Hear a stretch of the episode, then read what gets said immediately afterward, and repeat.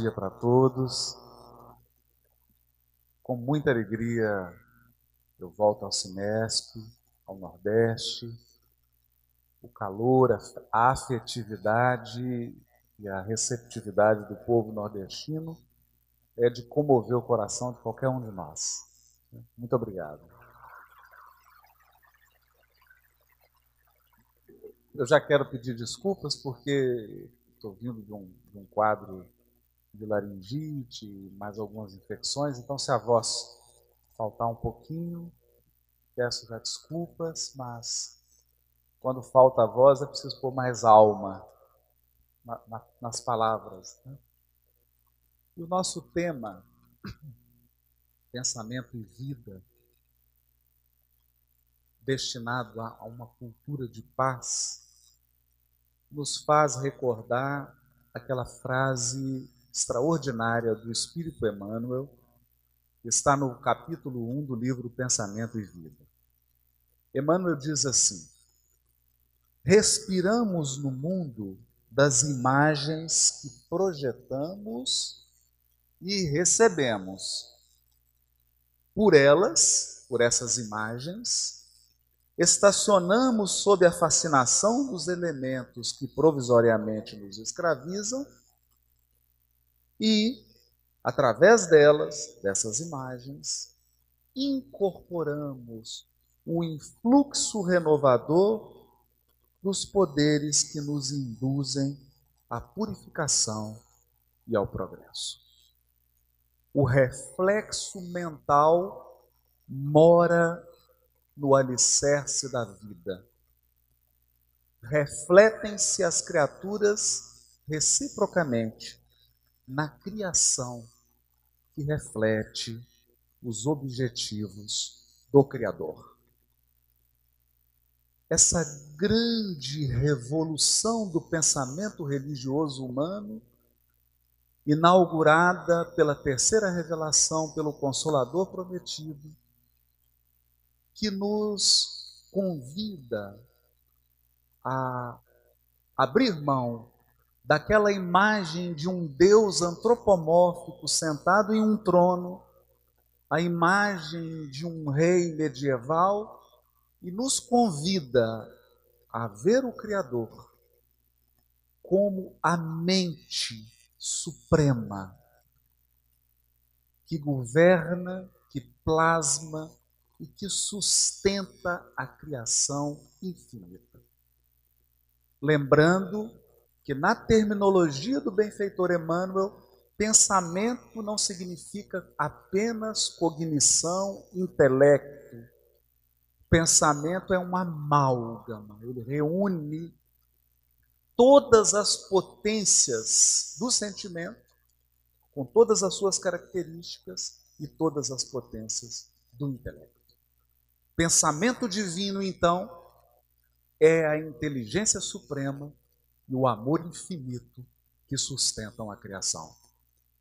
E é através do pensamento que nos relacionamos com Deus, e é através do pensamento que as criaturas se refletem, se relacionam, recebem esses influxos dos poderes superiores que a conclamam a evolução espiritual, mas é também através do pensamento que nós estacionamos naquelas experiências reencarnatórias e do passado que fixaram em nós alguns elementos do intelecto e da emoção. Eu me recordo aqui de uma conversa tida com meu filho. Porque as crianças são de uma espontaneidade. E aconteceu um incidente lá em casa e eu fui conversar com ele. Então eu explicava para ele, e para mim também, porque educando a gente se educa,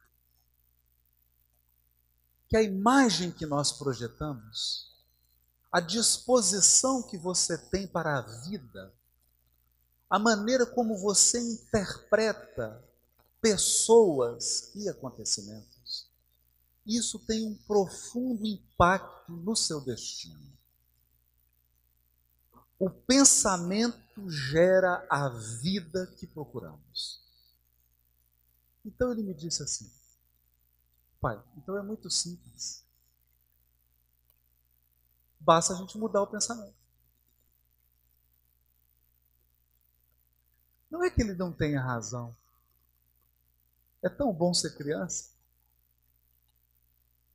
Porque a gente consegue enxergar o cerne das coisas, a essência das coisas. E ele foi exatamente no ponto. Então, nós poderíamos resumir toda a fala que o Adeilson me deu aqui, de uma hora e dez minutos, nessa frase. Então, basta que você mude o seu pensamento e a sua vida será renovada. Acabou a palestra. Bom dia. Vamos chamar o Silvério para cantar mais. Acontece que, como dizia Leonardo da Vinci, a simplicidade é o mais alto grau da sofisticação. Só consegue ser simples quem já equilibrou todos os elementos quem já conseguiu aquela síntese preciosa, fruto da experiência, do trabalho árduo, das lágrimas, das alegrias, da dedicação, da entrega.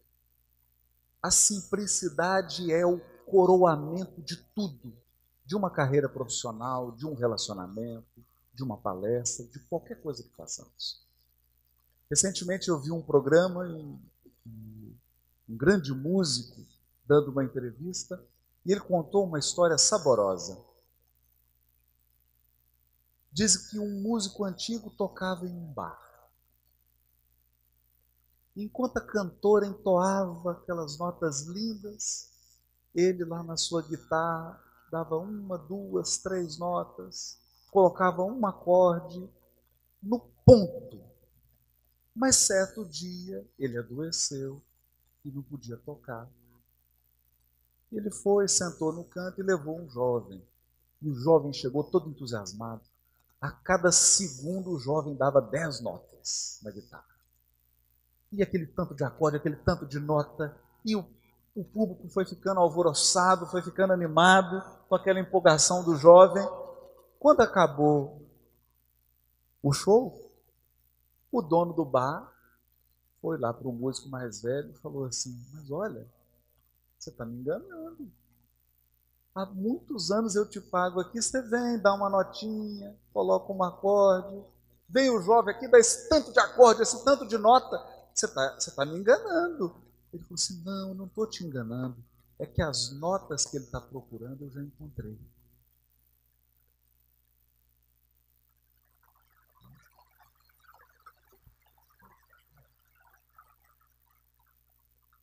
O tema de hoje é um tema assim. São poucas notas, mas preciosas. Por que é tão difícil mudar o pensamento? Porque existe em nós uma parte que é consciente e uma parte que é inconsciente. Há um texto enigmático, aliás, de resto, como todos os textos do Evangelho de João, mas especialmente esse do capítulo 8 do Evangelho de João. Jesus tem uma conversa franca, dura, e quando Jesus quer ser enérgico, ele sabe ser enérgico. Os fariseus o acusavam de heresia, de ser um revolucionário que vinha mudar os costumes, que vinha desrespeitar a revelação,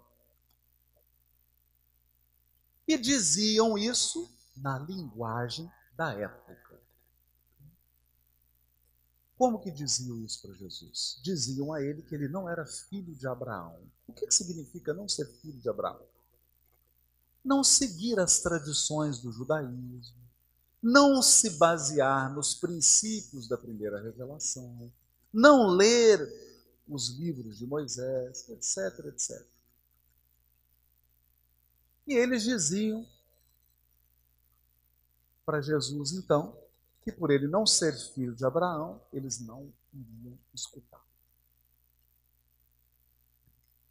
Então Jesus diz uma frase que eles não devem ter entendido nada, que é assim: Antes que Abraão fosse, eu já era.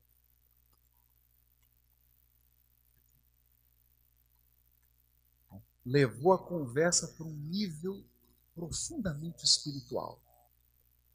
Mas não se trata apenas de dizer,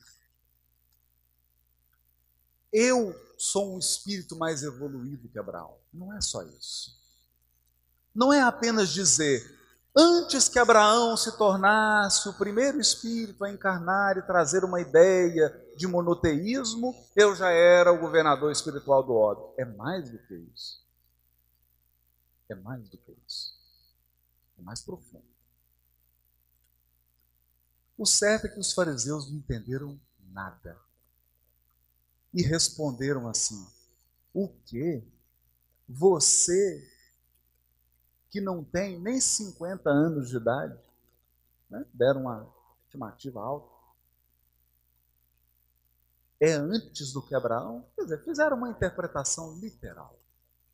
De fato, como a maioria de nós caíram nessa armadilha de interpretar textos simbólicos de forma literal que é uma pena. Pessoas, às vezes, com alta inteligência, pegam textos e interpretam literalmente. E fazem estrago. Fizeram isso. E disseram para Jesus assim: Nós temos por pai a Abraão. E é interessante Jesus, porque assim, Jesus aperta mesmo. Como ele percebeu, percebeu que os fariseus não tinham entendido nada, ele falou assim: agora que eles não vão entender mesmo. E disse para os fariseus: Não, vós tendes por pai ao diabo, e vos esforçais por fazer a vontade dele, do diabo. Ele foi homicida desde o princípio. Eu acho que mais ou menos como está acontecendo agora, o fariseu não deve ter olhado para o outro e disse, o que ele está falando? Imagina alguém virando assim, você entendeu alguma coisa? Não entendi nada. Vamos parar de discutir com ele, porque esse homem é louco mesmo. Ninguém entende o que ele fala. Nós estamos perdendo nosso tempo. Não entenderam nada. Nada. Mas aqui Jesus abordou um tema que nós consideramos extremamente relevante para nós hoje. Abraão já foi, hoje nós já entendemos essa, essa esse símbolo do diabo, é?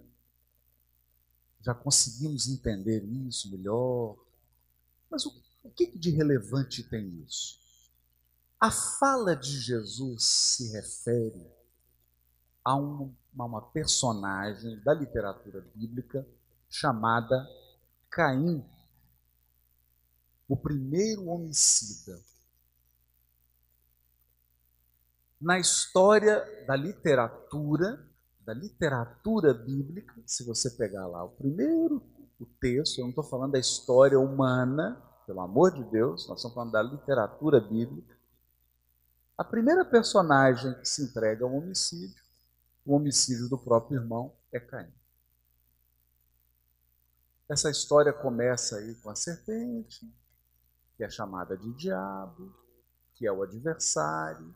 Diabo, diabolos, em grego é adversário. Adversário. Então, se você mora em Belo Horizonte, e torce para o Atlético, o diabo é o Cruzeiro. Se você torce para o Cruzeiro, o diabo é o Atlético. Eu, como torço para o América, é um time que está na segunda divisão há muitos anos, um time que não me dá problema, não me dá trabalho. Eu estou sem diabo há muito tempo.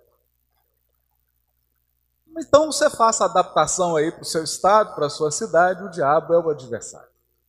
Em hebraico, palavra grega, diabolos, né? O balal, que é do verbo lançar, né? O diabolos, é você lança para um lado, ele lança para o outro. Essa é a etimologia. O que lança ao contrário. Você vai numa direção, ele fala assim: para que lado você está indo? Para frente, então eu vou para trás. Se você fala assim, eu vou para trás, aí ele fala, eu vou para frente. Por isso que ele é o adversário. Em hebraico, Satanás. Não é para ficar com medo, não. Por isso que eu pedi para o Silvério cantar, para deixar todo mundo animado, não é? Que é também o adversário. Só que em hebraico tem uma característica mais interessante. Satanás também é o acusador, o promotor de justiça. É mais ou menos assim a força-tarefa da Lava Jato. Hã? Acusa, é o acusador. O acusador. Aquele que aponta todas as nossas ilicitudes. Olha que interessante. Bom, o que, Jesus queria dizer com vós tendes por pai ao diabo e vos esforçais para fazer a sua vontade? E o que, que isso tem a ver com a fala do meu filho? Por que, que se nós fôssemos seguir aqui o pensamento de uma criança, ah, muda seu pensamento e muda sua vida. Mas por que, que você não consegue mudar seu pensamento agora? Pensamento eu digo no sentido de Emmanuel, que inclui sentimento e intelecto. É o conjunto. Por que você não consegue mudar agora? Por quê? Porque há uma etiologia, uma filogenia psíquica. Hã? É isso mesmo. Hoje em dia, todo mundo viu o Rossando falar, o Alberto, o pessoal que é da área, não é a minha área, mas esse tema tem tomado até os ambientes judiciais. Né? Hoje, as varas de família, na conciliação das varas de família, nós já temos constelação familiar. O que, que as terapias sistêmicas, principalmente a constelação familiar, tem nos despertado a atenção? Tem nos despertado a atenção para o seguinte ponto: você comete profundos erros repetindo a história da sua família. Por que, que você repete esses erros? Segundo Bert Helling, eu não sou da área da psicologia, não é um tema que eu domino. Estou aqui citando que os, os amigos me ensinaram você repete por um dever de fidelidade amorosa. Por amor. É óbvio que um amor adoecido. Você repete a história. Então, se nós fizermos aqui um inventário da história da sua mãe, da história do seu pai, da história dos seus avós paternos, dos seus avós maternos, dos seus bisavós paternos, dos seus bisavós maternos, da história ali dos seus tios, tias. Nesse conjunto dá para tirar a sua história.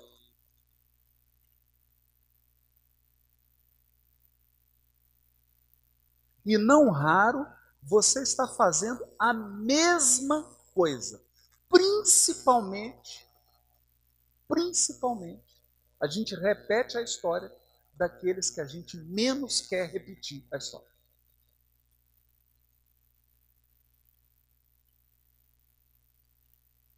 Então, esse é um, esse é um ponto forte. Agora, vamos acrescentar um pouquinho mais de nitroglicerina na constelação familiar. Um pouquinho mais. Vamos complicar isso um pouquinho mais.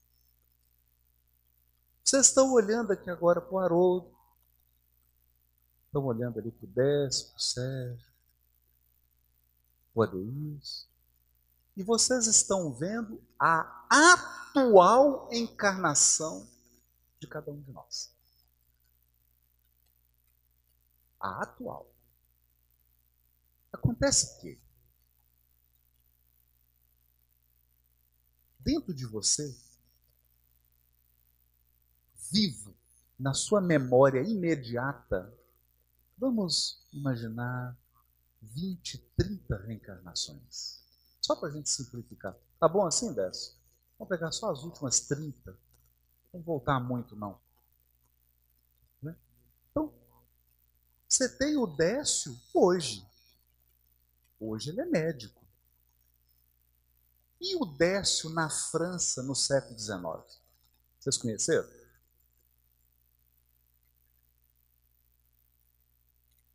Só que esse Décio, não era Décio, né? Outro nome, né? François, tá bom assim? Né?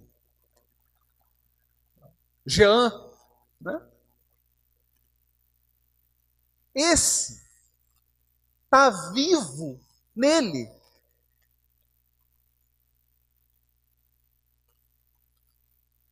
Essa encarnação está viva em mim, em você. Viva. E a memória tem uma coisa fantástica. Você só se lembra daquilo que te emocionou profundamente. Então, se eu te perguntar assim, o que, que você tomou de café da manhã, dia 4 de abril de 2003? Você não vai lembrar, claro. Não é? Mas se eu te falar assim, que dia desencarnou aquele seu parente que você adorava, que era uma referência para você? Você fala o dia, você fala a hora, você lembra do tempo, você lembra do clima. Então significa que a nossa memória reencarnatória ela é seletiva. A gente. Olha, olha a palavra bonita do Emmanuel. Porque se eu fosse falar aqui, eu ia usar um vocabulário. Porque Kardec diz que você reconhece o nível do espírito pela linguagem dele. Eu não vou usar a minha. Vou usar a do Emmanuel, que é melhor. Emmanuel diz assim: estacionamos estacionamos em algumas imagens. Estacionamos. Então seria interessante, e no mundo espiritual esse estudo é feito, olha que interessante. Os amigos espirituais pegam assim suas últimas cinco encarnações e avaliam como são seus relacionamentos afetivos. Você vai ver que é a mesma coisa nas últimas cinco encarnações. Não raro com as mesmas pessoas, é engraçado. E os mesmos erros. É isso que Jesus quis dizer. Vós tendes por pai ao diabo. Quem que está inspirando o seu psiquismo? É seu passado?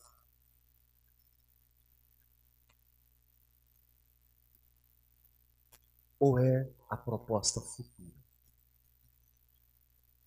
São duas forças. Tem uma que está puxando você para trás para repetir padrões. E tem outras forças que estão alavancando o seu psiquismo para frente. Qual delas você segue? Esse é o ponto. Esse é o ponto vital da nossa reflexão. A que tipo de influências você está cedendo? Eu não estou falando de influência da mídia, influência do obsessor, não. Influência dentro de você. Por quê? Porque existe uma multidão dentro de você. Aí aquele sujeito, aquela moça, lá da Idade Média, está aí dentro de você, reivindicando comportamentos e fidelidades.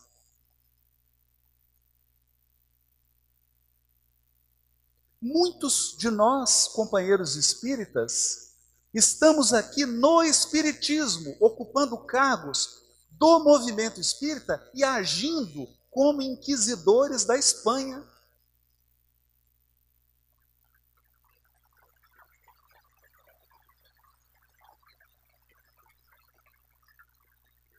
Por quê?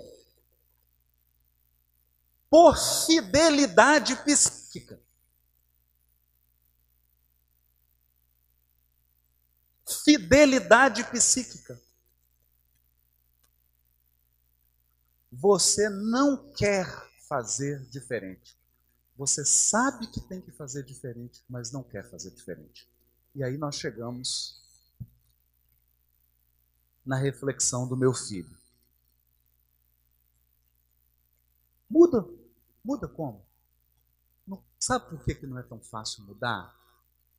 Pelo seguinte: tem uma coisa no computador que é engraçado. Por que, que você fala assim, o computador está com vírus? Né? Não é o vírus. Você vai medicar seu computador, não é? O vírus é um programinha. Quando você liga o seu computador, tem um programa que está rodando na tela. É o que está aparecendo. Você abre o editor de texto, você começa a escrever o texto. Mas existe um programinha que roda por trás. Por trás. Esse programinha que roda por trás são aquelas, na linguagem de Emmanuel, abre aspas, aquelas imagens em que estacionamos sob a fascinação dos elementos provisórios que nos escravizam ou que nos escravizam provisoriamente. Tem um programinha que está rodando. Então, simples. O que, que a constelação familiar consegue já captar? Você chega numa família e olha assim: o avô era violento, o pai é violento, o filho é violento.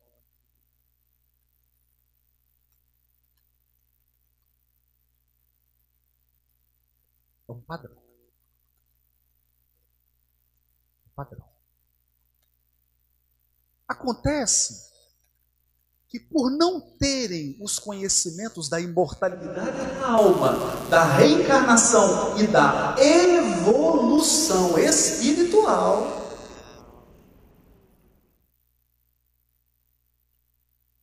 essas terapias ou esses sistemas não conseguem aprofundar mais. Se nós buscarmos o auxílio dessas terapias e trouxermos o aporte do Consolador prometido, nós vamos enxergar mais profundamente ainda. Então, naquele avô, naquele pai, naquele filho, você vai ver espíritos que estão vindo juntos. Você não sabe quem ensinou quem a ser violento. Entende? Então você pega o menininho aqui, em Recife, uma criança de 8 anos de idade que já apresenta alto grau de violência com as mulheres, porque o pai dele é violento com as mulheres. Tem histórico até de agressão. Já deu até BO. Você vai pegar o, o avô? Também.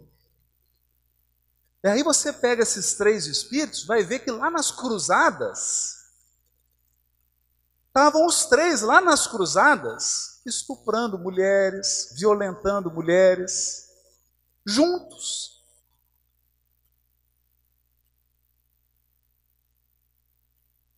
Então existe um programinha dentro do Haroldo, existe um programinha dentro de você rodando por detrás. Esse programinha que está rodando por detrás é o diabo. É o Satanás, o capeta.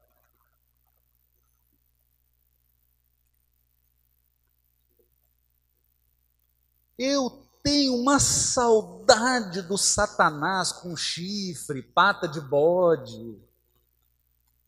Esse Satanás é muito simples, gente. Esse Satanás que parece com chifre, aquela cara, você era Fred Krueger, você olha, está acostumado. Esse aí não dá medo nem criança mais. Pega com uma pata, não sei o quê, uma pena de. Que saudade dessa época do Satanás. O diabo difícil são esses programinhas que estão aí dentro de você. Então, por exemplo, pode ter um programinha rodando por trás, você não vê. Você não vê. Você não percebe esse programa. Que é o. Vou dar um exemplo, milhares, sei, vários exemplos. O programa da vítima o programa da vítima. Então, o que, que faz? Sem que você perceba, você adota comportamentos em que você sempre se faz de vítima. E aí o que, que acontece?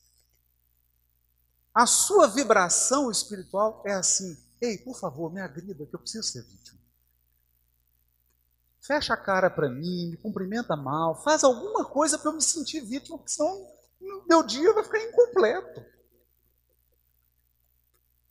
Eu cheguei aqui, essa cantoria toda, essa música, esse sol lindo, esse clima de praia, não tem que ter um toque de vítima. Eu preciso disso para viver. E aí você começa a adotar comportamentos que você atrai circunstâncias e pessoas atrai circunstâncias e pessoas para confirmar o seu programinha que está rodando por detrás. Por detrás. Por isso Emmanuel vai dizer assim.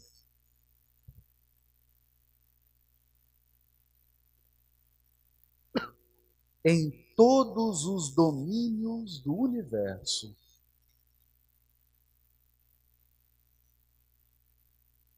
Vibra, pois, a influência recíproca. Tudo se desloca e se renova sob os princípios de interdependência e repercussão. Interdependência e repercussão. Olha só. o que você faz repercute. O reflexo esboça a emotividade. A emotividade plasma a ideia. A ideia determina a atitude e a palavra que comandam as ações. Então, na base está sempre um aspecto emotivo, que é onde nós fixamos, que é onde nós estacionamos. É onde nós estacionamos. É aquela couraça que nós criamos. Aqui é que é difícil mexer. Porque mudar concepção, ideia, não é tão difícil. A questão é que toda ideia tem um conteúdo emotivo e tem um compromisso por trás dela. Por isso que é difícil mudar. Por isso que é difícil mudar um pensamento. Por que, que é difícil mudarmos a cultura de violência? Porque está entranhado no nosso psiquismo, entranhado desde Caim usando aí a simbologia bíblica, ele foi homicida desde o princípio. O que está entranhado no meu, no seu, no nosso psiquismo? Que violência é poder. Se você não conseguir com a educação, vai na força, não é assim? Está entranhado. Então você chega no aeroporto e fala assim: é, moça, eu preciso fazer. Ah, não pode, não pode despachar. Não, você não está entendendo, eu estou precisando. Não, não pode. Eu estou falando para você, eu estou atrasado, eu preciso colocar isso aqui. Aí você vira e fala assim: eu vou na violência que aí resolve. Entende?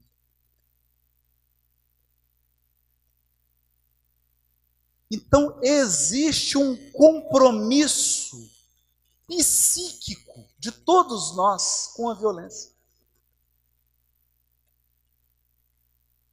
Porque são milênios usando a violência para resolver as coisas, para desatar os nós.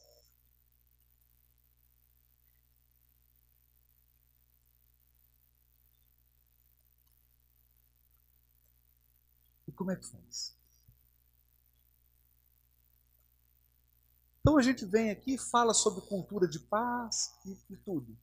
Mas você chegar ali na rua, o programinha que está rodando aí há 5 mil anos dentro de você, sabe, ele funciona da seguinte maneira. Se, se a pessoa não te ouvir com educação, grita. Se não te ouvir com grito, enfia a mão. Se não te derem atenção, faz um barraco e um escândalo. Porque a violência resolve todos os problemas.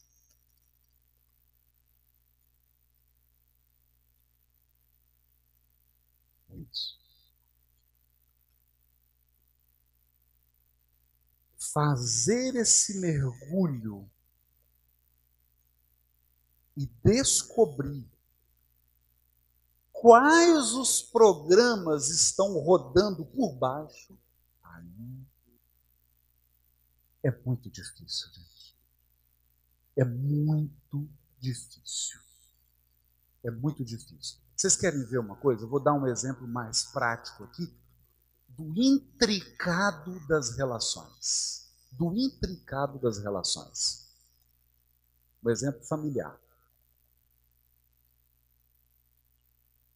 Não da minha, claro. O que me faz lembrar um filme do Woody Allen, chamado Poderosa Afrodite. Está tendo um, um diálogo interessantíssimo. O sujeito chega e fala assim: Pai, você não acredita. A minha irmã enlouqueceu totalmente. É mesmo? Ela pensa que é uma galinha. Então por que você não interna ela? Eu preciso dos ovos.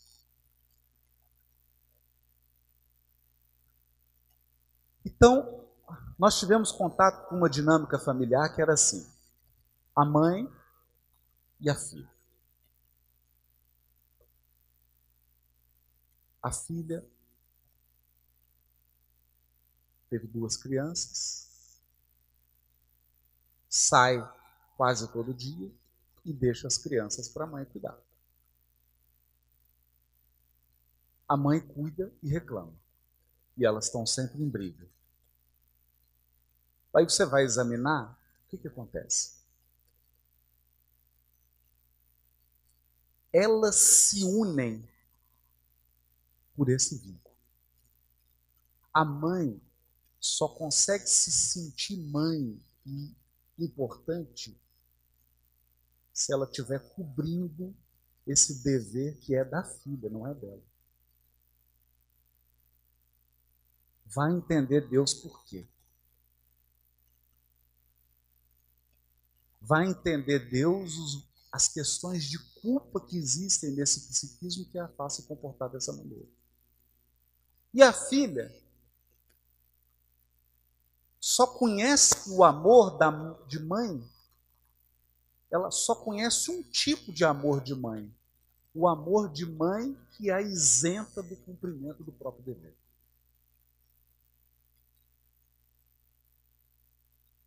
Então é um amor adoecido, mas não adianta.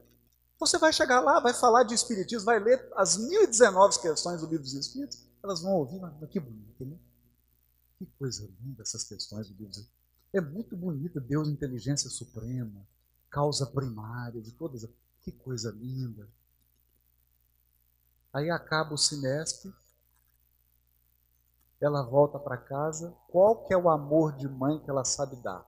O amor de mãe que tira o dever da filha e assume um dever que não é dela. E a filha só sabe ser amada de um jeito: da mãe que não lhe dá autonomia, que não lhe incute responsabilidade, que assume as, as suas responsabilidades.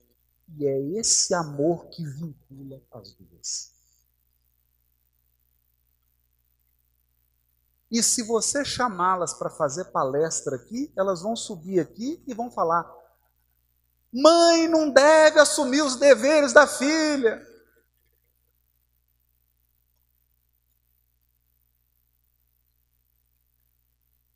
Porque é assim mesmo. Esse é o processo. Mas por trás está rodando, rodando. Então, esse é o aspecto difícil. Por isso, Emmanuel, na sua sutileza, quando ele vai falar aqui da mente, que é o espelho da vida em toda parte, emitindo e refletindo, ele diz assim: nos seres primitivos, a mente aparece sobre a ganga do instinto. Então é como se fosse aquele diamantezinho lá num, em toneladas de cascalho nas almas humanas, como é que a mente surge nas almas humanas? Surge no sentido de despertar, de se desenvolver entre as ilusões que salteiam a inteligência. Saltear de assaltar, sequestrar. Nosso processo de aprendizado evolutivo tem sido o processo do assalto. As ilusões assaltam a nossa inteligência. A mordaça. Então vem uma ilusão e ela tampona sua boca, amarra suas mãos, amarra seus pés e a sua inteligência não pode funcionar. Por que, que ela não pode funcionar? Porque a ilusão sabe que Deus se manifesta pela luz da razão da consciência, da inteligência. Deus é o pensamento divino. Ele nos deu a inteligência para quê? Para aprender a discernir, escolher, administrar, gerir nosso patrimônio evolutivo. E você sabe, quando você erra, é porque a ilusão assaltou o amor da sua inteligência. Aí o que, que acontece? Acontece a desilusão. O que, que é o duro da desilusão? É que você sabia.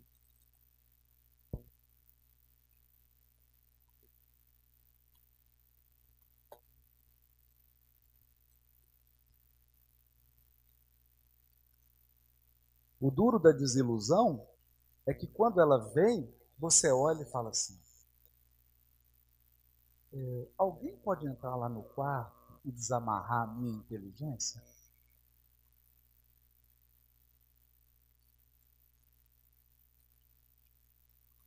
Aí vem sua inteligência toda raquítica, porque você não deu água, não deu alimento para ela, ela fala assim: Eu te disse. Eu te falei.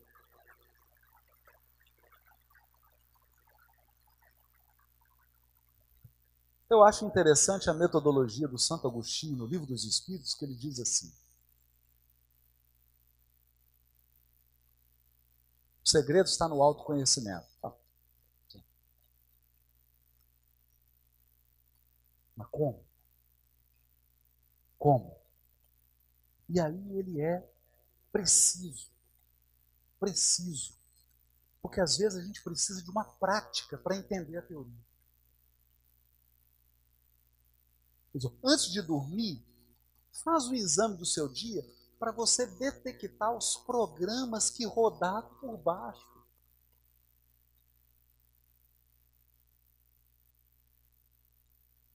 Os jesuítas tinham uma técnica. Oh, gente, não façam isso na família, precisa de um preparo, é muito perigoso. Principalmente família mais emotiva, às vezes não está preparada para isso. Eles tinham uma prática que era o seguinte: todo final de ano, cinco amigos, no caso dos Jesus caíram lá no mosteiro, né? Escreviam dez virtudes e dez defeitos seus. Você escrevia para cinco pessoas e as pessoas escreviam para você. Então, cada um recebia cinco cartas não identificadas, com uma lista de dez virtudes e dez defeitos. E aí o que, que acontece?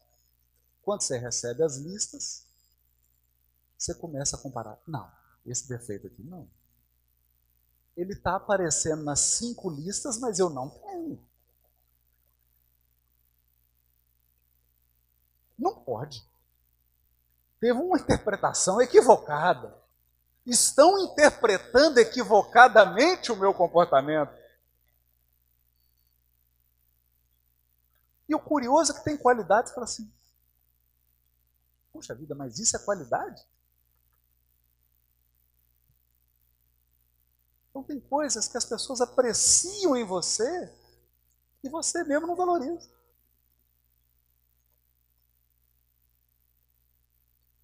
E tem coisas que você não vê. Então, uma técnica interessante porque ela ajuda a ver o programinha que roda por detrás de você. Mas nós não viemos aqui apenas para desanimar.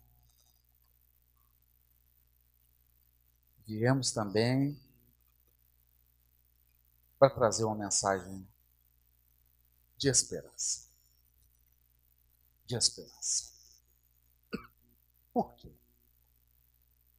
se existe um elemento hoje absolutamente perigoso, eu vou dizer algo aqui. Eu tenho ficado assustado, assustado. Primeiro, com o número de suicídios. Isso já tem sido falado muito na tribuna espírita, mas nós estamos vivendo. Nós que trabalhamos com a exposição, vivemos isso. Pessoas que estão chegando e dando depoimento. O suicídio está se alastrando. É, não deu nem tempo de falar isso com o Décio, com o Sérgio, né, que eu estou conhecendo agora, mas uma, uma companheira que coordena uma das áreas da, da medicina da UFMG me procurou e falou assim: meu amigo, nós precisamos fazer alguma coisa. O índice de suicídio de acadêmicos de medicina está assustador.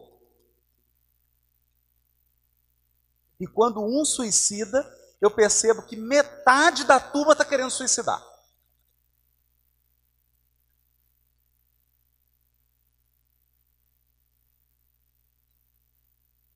Outro índice preocupante: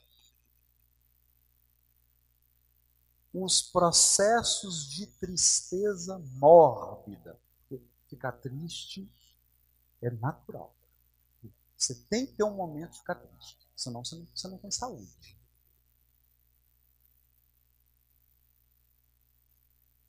Mas a tristeza mórbida, então, como nós estamos na mais profunda transição planetária, e o que, que a transição planetária significa, a nosso ver? Esgotamento de paradigma. E você não esgota o paradigma se você não descer até o fundo do poço.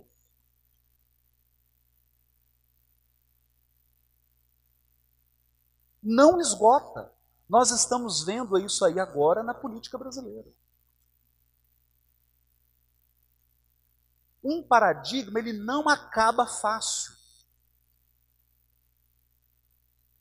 Porque o mal ele não cede com facilidade. Então o mundo ainda vai precisar viver muito sofrimento para se desapegar de certos valores, e um deles é o valor da violência. Um deles é o valor da violência.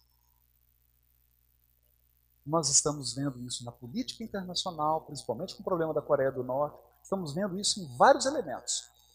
As pessoas, os líderes mundiais, ainda acreditam que vão resolver na violência. Só que agora não é mais soco, agora é bomba atômica.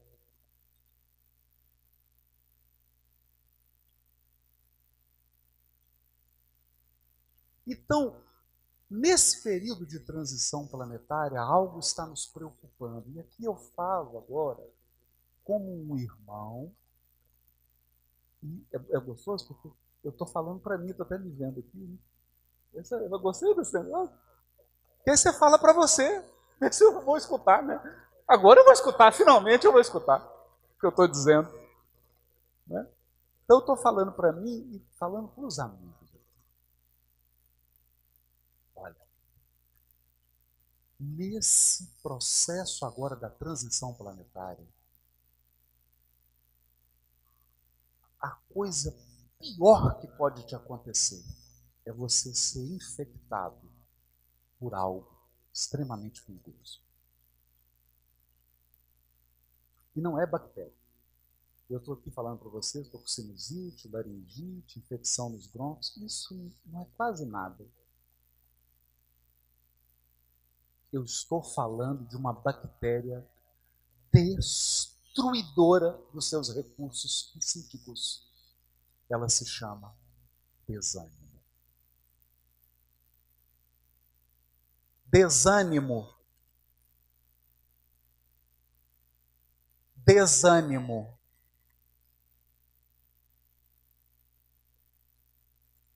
Então, se nós realmente desejamos a paz, se nós realmente queremos atravessar e chegar, porque a terra chegará à regeneração. A questão é se você chegará lá na terra. Porque o progresso dos mundos é uma lei universal. E a lei do progresso não faz concessões a indivíduos. A lei de progresso não faz concessões a indivíduos. A lei de progresso não negocia com você. Ô oh, Haroldo, você quer que para o progresso dos mundos para você se adaptar, para você pegar o ritmo? Não. Isso não acontece. O progresso é uma lei cósmica dos universos. E o universo tem o ritmo dele, amigo. É para isso que existe repetição de ano. A quinta série vai para a sexta. E o que pode acontecer com você? Repetir aqui. A escola não vai parar para te esperar.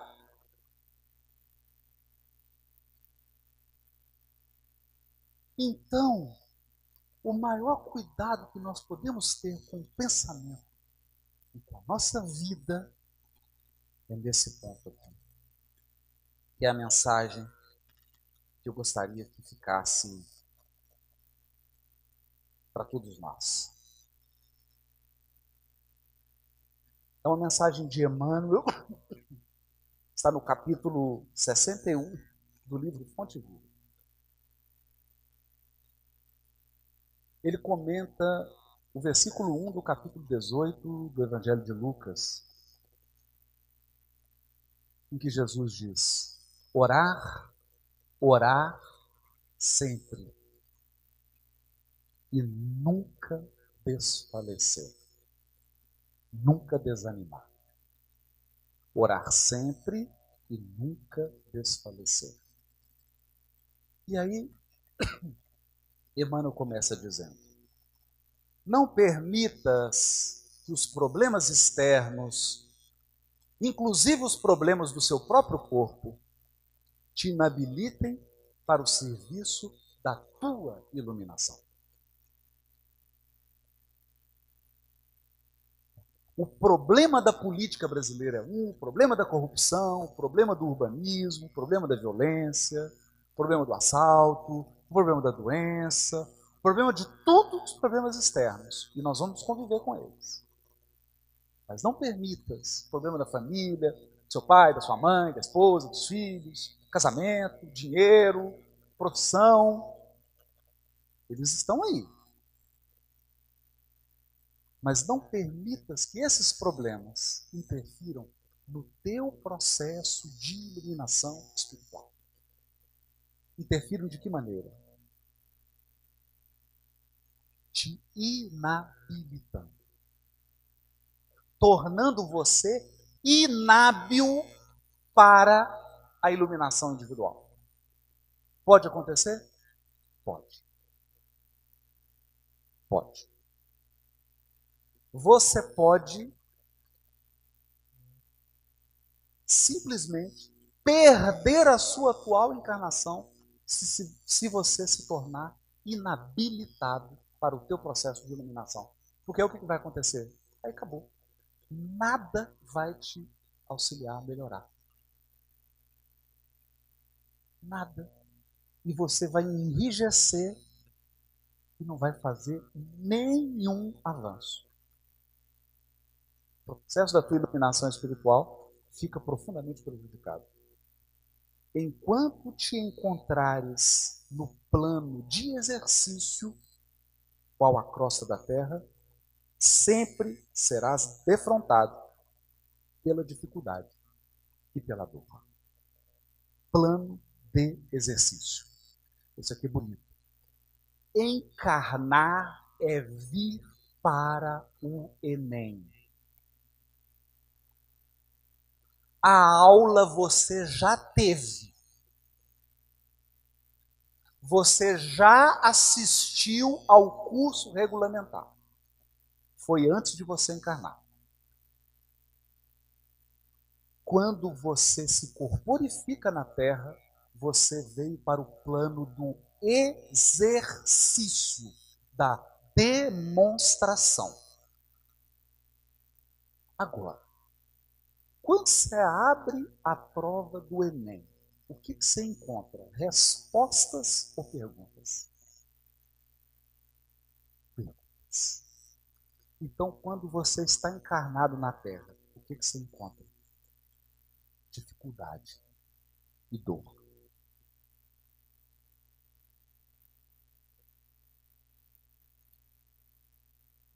Por quê?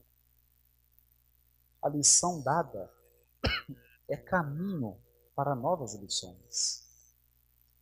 Atrás do enigma resolvido, outros enigmas aparecem. Outra não pode ser a função da escola, senão ensinar, exercitar e aperfeiçoar. Não pode. A escola não pode ter outra função a não ser ensinar, exercitar e aperfeiçoar. Você já sabe. Exercite. Você faz bem, faça melhor. Você não sabe, aprenda. Você não vê, enxerga. É por isso que a gente veio Enche-te, pois, de calma e de bom ânimo. Ai, Emmanuel é duro, né? Em todas as situações. Eu só não gostei desse da vírgula aqui. Enche-te depois de calma e bom ânimo, vírgula. Em todas as situações, puxa vida, né? Todas as situações. Enche-te de calma. Calma. Calma. A beleza do Espiritismo é que ele nos ensina uma coisa. Olha, tem problemas que não serão resolvidos nessa vida. Então, sossega.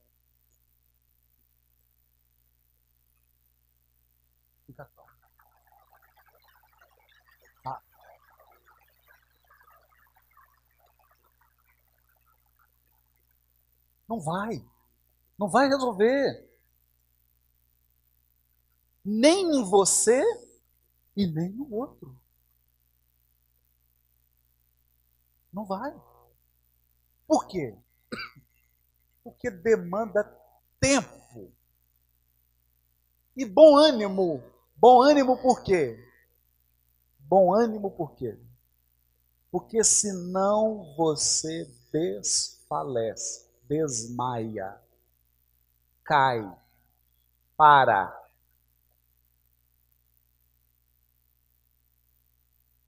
Para. E aí é o seguinte: é triste você permitir, eu, Haroldo, permitir, que os obstáculos sejam maiores do que nós.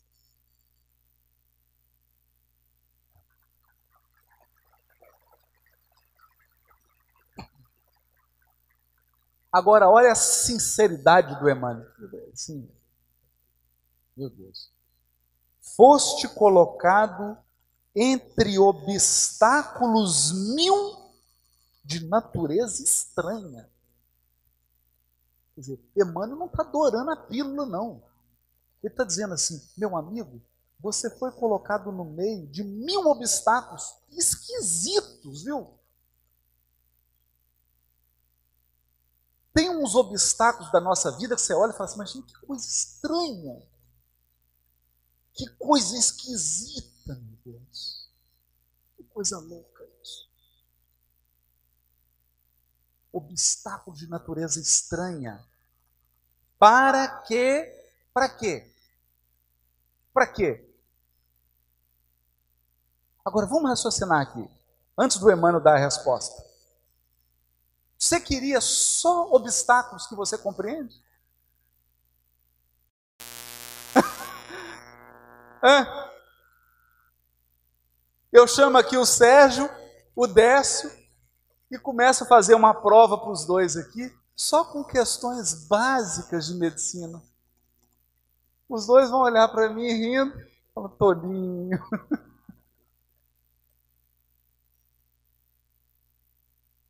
Entende? Então, enquanto eles estão dando aula lá, o aluno está no primeiro semestre, está lá o cabelo arrepiado. E os dois estão lá tomando café, lendo o livro dos Espíritos. E os alunos lá fazendo a prova, claro. Você queria só obstáculo que você compreende? Então, o bonito dessa fala do Emmanuel é que é o seguinte: você não vai compreender.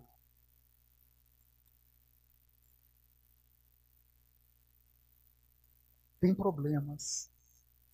Você não vai compreender. Você vai superar.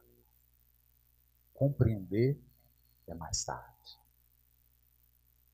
Porque para compreender, você vai ter que assistir assim umas três semanas de vídeo de encarnação passada. 16 horas por dia, você senta numa sala, assim, é bonito, gente.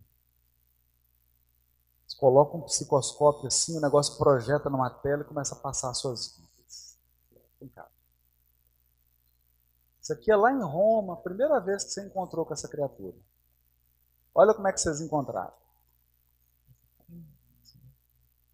Igualzinho encontrei agora, véio. É, igualzinho, é isso mesmo. Mas vamos acompanhar aqui que vocês vão encontrar mais 30 vezes. Então não dá para tomar um café antes? Não, não tem água. Tem, tem aqui. Se a pressão subir do perispírito, a gente. Né? É, aí você vai entender. Então você foi colocado entre obstáculos de mil de natureza estranha para que vencendo inibições fora de ti, aprendas a superar as tuas limitações. Toda inibição fora reflete uma limitação interior.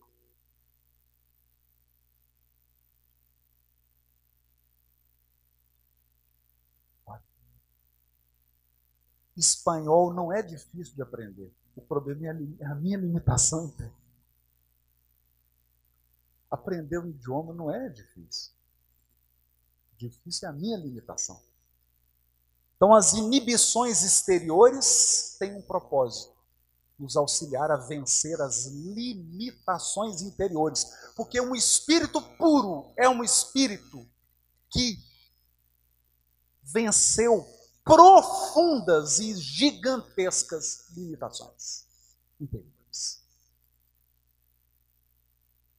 Alargou seus horizontes cognitivos e emocionais.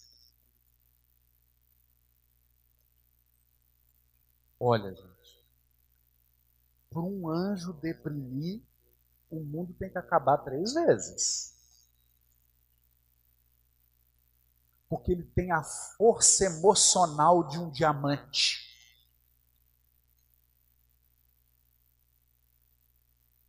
A força emocional de um diamante. Ainda não precisa nem ir muito longe, não. Eu me lembro do fundador a, primeira casa espírita que eu frequentei, Loreto Flores, um grande espírita amigo do Chico, lá em Belo Horizonte. Campanha do Quilo, Loreto Flores, um saco nas costas, bateu numa casa, a dona abriu a casa, olhou que era espírita, cuspiu no rosto dele. Loreto tirou o lencinho, tirou o óculos, enxugou, colocou o óculos e disse para a senhora assim: isso é para mim e para os pobrezinhos. A senhora tem alguma coisa?